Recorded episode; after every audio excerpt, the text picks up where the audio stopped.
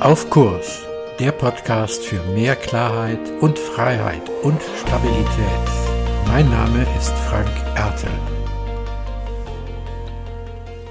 Guten Morgen und herzlich willkommen zu deinem Podcast Auf Kurs. Heute mit einer Folge an, die aufgenommen ist, zwölf Tage nach der Flutkatastrophe in Nordrhein-Westfalen, Rheinland-Pfalz und in Teilen ja auch von Bayern. Ich sag guten Morgen, weil ich gleich wieder in die Einsatzleitung gehe, in der ich seit zwölf Tagen bin. Der Podcast auf Kurs kommt ja aus Stolberg und in Stolberg sind wir zwar nicht von Tod, aber doch von der Flut massiv betroffen, dass wir ja seit Wochen Stadtteile haben, die aussehen, ja, wie die Fernsehbilder, die ihr tatsächlich gesehen habt. Hm, Häuser, die unbewohnbar sind. Ein ähm, klein wenig bin ich auch selbst betroffen, weil meine Tochter wohnt in einem dieser Stadtteile beziehungsweise in der Nachbarstadt und äh, kann auch in ihrer Wohnung, die in der ersten Etage liegt, äh, zurzeit nicht wohnen, weil das Erdgeschoss und der Keller derartig heftig betroffen ist, dass das Haus erst über, ja, ich weiß es gar nicht ganz genau, Wochen, Monate saniert und gerettet werden muss. In der Einsatzleitung bin ich dafür zuständig, tatsächlich zu gucken, dass Menschen auf Kurs bleiben können. Denn das ist äh, gar nicht so einfach, wie ihr euch vielleicht denken könnt, dass du auf Kurs bleibst, wenn du erlebst, wie dein Hab und Gut dahin geht und du eins nach dem anderen, ein Teil nach dem anderen aus deinem Leben, zumindest das, was du vielleicht auch als Erinnerungsstücke äh, aufbewahrt hast, wegwirfst.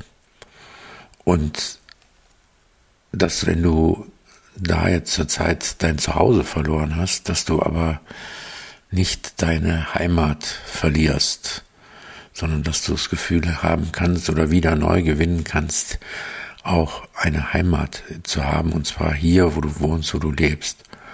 Obwohl sich ja vermutlich einige auch sagen, ich ziehe jetzt woanders hin oder sich das einfach auch so aus Bau- und wohnungstechnischen Gründen gar nicht ganz, gar nicht anders machen lässt.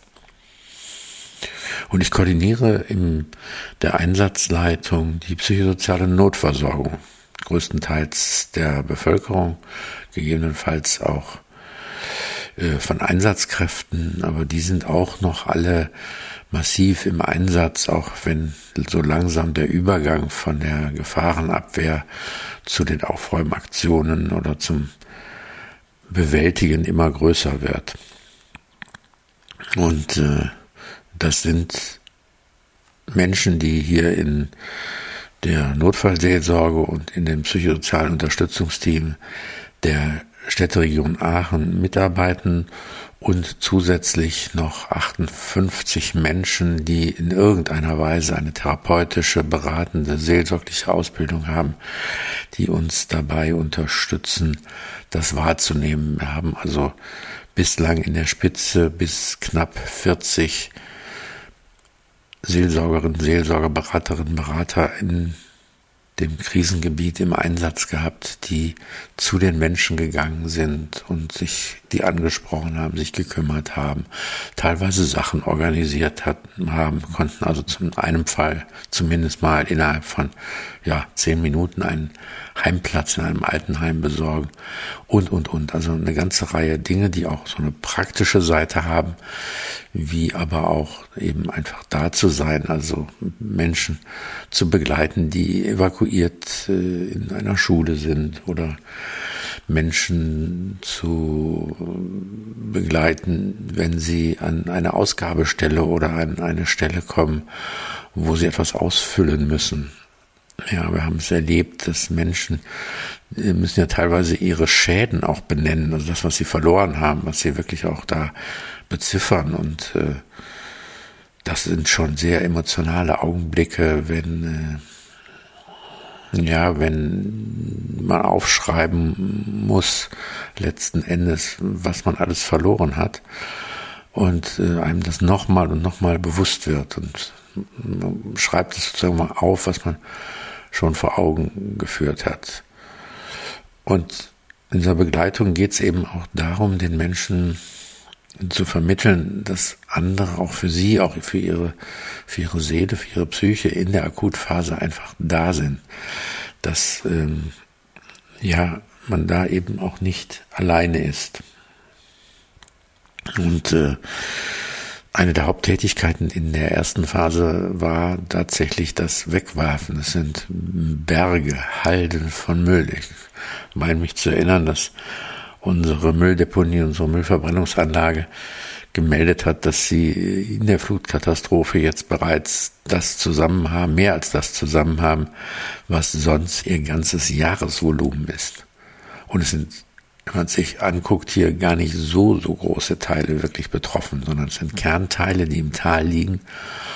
Und das ist schon absolut der Wahnsinn.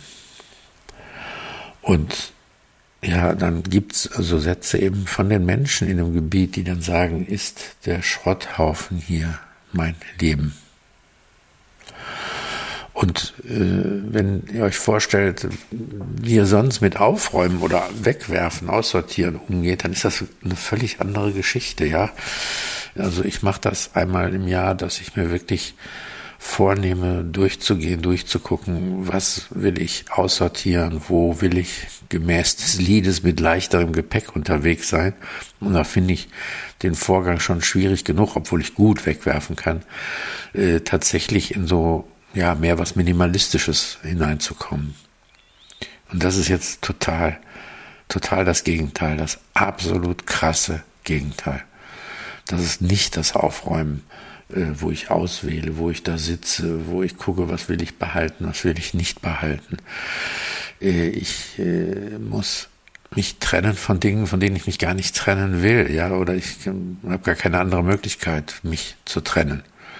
Und dann gibt es auch Sachen, äh, wo Menschen hier Dinge bewahren wollen und im Erstansatz sie finden und sehen und dann merken, das funktioniert doch nicht. Ich erinnere mich konkret an einen Fall äh, eines Fotoalbums. Da hat jemand sein Fotoalbum bewahrt erstmal und aufbewahrt, um es dann auch zu trocknen und stellt fest, dass die Bilder von Oma, Opa von früher und die da drin sind, einfach äh, gar nicht mehr zu trocknen sind, dass man es gar nicht mehr gebrauchen kann. Das heißt, da gibt es eine Entscheidung, etwas zu bewahren. Und trotzdem äh, muss es dann weggegeben werden. Und äh, das ist schon äh, eine, eine schwierige äh, Geschichte, die wo Menschen einfach auch Menschen brauchen, die dafür stehen, dass äh, Begleitung möglich ist, dass das Leben einfach auch weitergeht. Und mh, wir sind alle äh, schwer beeindruckt, auch von diesen Menschen, die so viel verloren haben und einiges weggegeben haben, welches unglaubliche Vertrauen sie den Helferinnen und Helfern in den lila Westen äh, äh, einfach auch entgegenbringen. Und die Menschen, die, die, die da durch die Straßen gehen von uns, die die Menschen ansprechen, die in den Notunterkünften sind, die äh, einfach da sind, sind auch alle tief beeindruckt äh, von dem, was da an menschlicher Solidarität äh, abgeht. Und äh, es ist ja sozusagen die Krise jetzt auf die Krise gesetzt, ja, oder die eine Krise wird durch die punktuelle Krise jetzt nochmal getoppt. Wir haben ja sozusagen mit Corona einen kritischen Dauerzustand jetzt schon über anderthalb Jahre. Und das wird hier in der Region jetzt nochmal getoppt äh, durch diese punktuelle Krise, die ja im Moment auch natürlich in den Medien entsprechend gehypt wird und wo wir uns tatsächlich auch Sorge machen, wie das weitergeht, wenn die Medien mal nicht mehr das so schick finden, äh, aus dem Krisengebiet äh, zu berichten.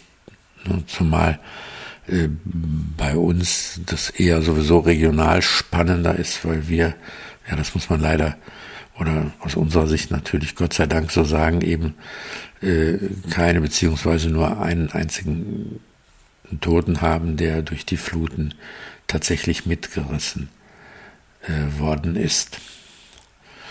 Und ich glaube, es geht am Ende darum, nicht sein Leben mit wegzuwerfen, sondern tatsächlich wachsam, achtsam zu sein, auch darauf zu achten. Unsere Mitarbeiterinnen und Mitarbeiter äh, verteilen zum Beispiel auch Informationen für, für Betroffene, wie sie, worauf sie achten können, bei sich achten können, dass sie möglichst nicht traumatisieren, aber auch Informationen darüber, wie sie mit den Kindern umgehen können, auf die Kinder aufpassen können. Die Kinder hier haben ein Angebot bekommen, ähm, in Ferienfreizeit zu gehen und damit sie aus dem Katastrophengebiet erstmal raus sind, aus dem Müll und es gab ja auch teilweise keine Strom- und Wasserversorgung und, und, und. Und die Jugendlichen haben es angenommen, die Kinder haben es nicht angenommen.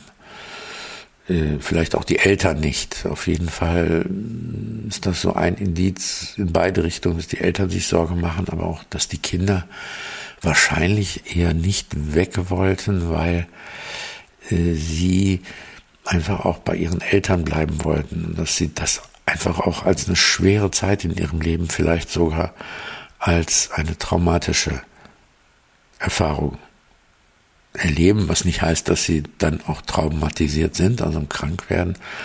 Und äh, wir wollen in Zusammenarbeit der Ämter, Gesundheitsamt und Katastrophenschutz und, und, und alles dafür tun, dass die Menschen nicht nur zu essen bekommen, sondern auch die Seele Nahrung bekommt und dass sie in ihrem Leben äh, einfach auf Kurs bleiben können.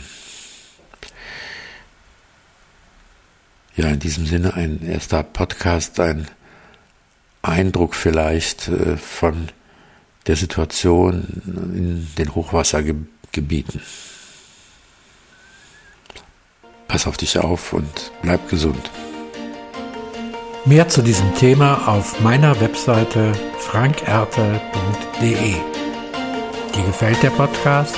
Abonniere und bewerte ihn gerne und bleib auf Kurs.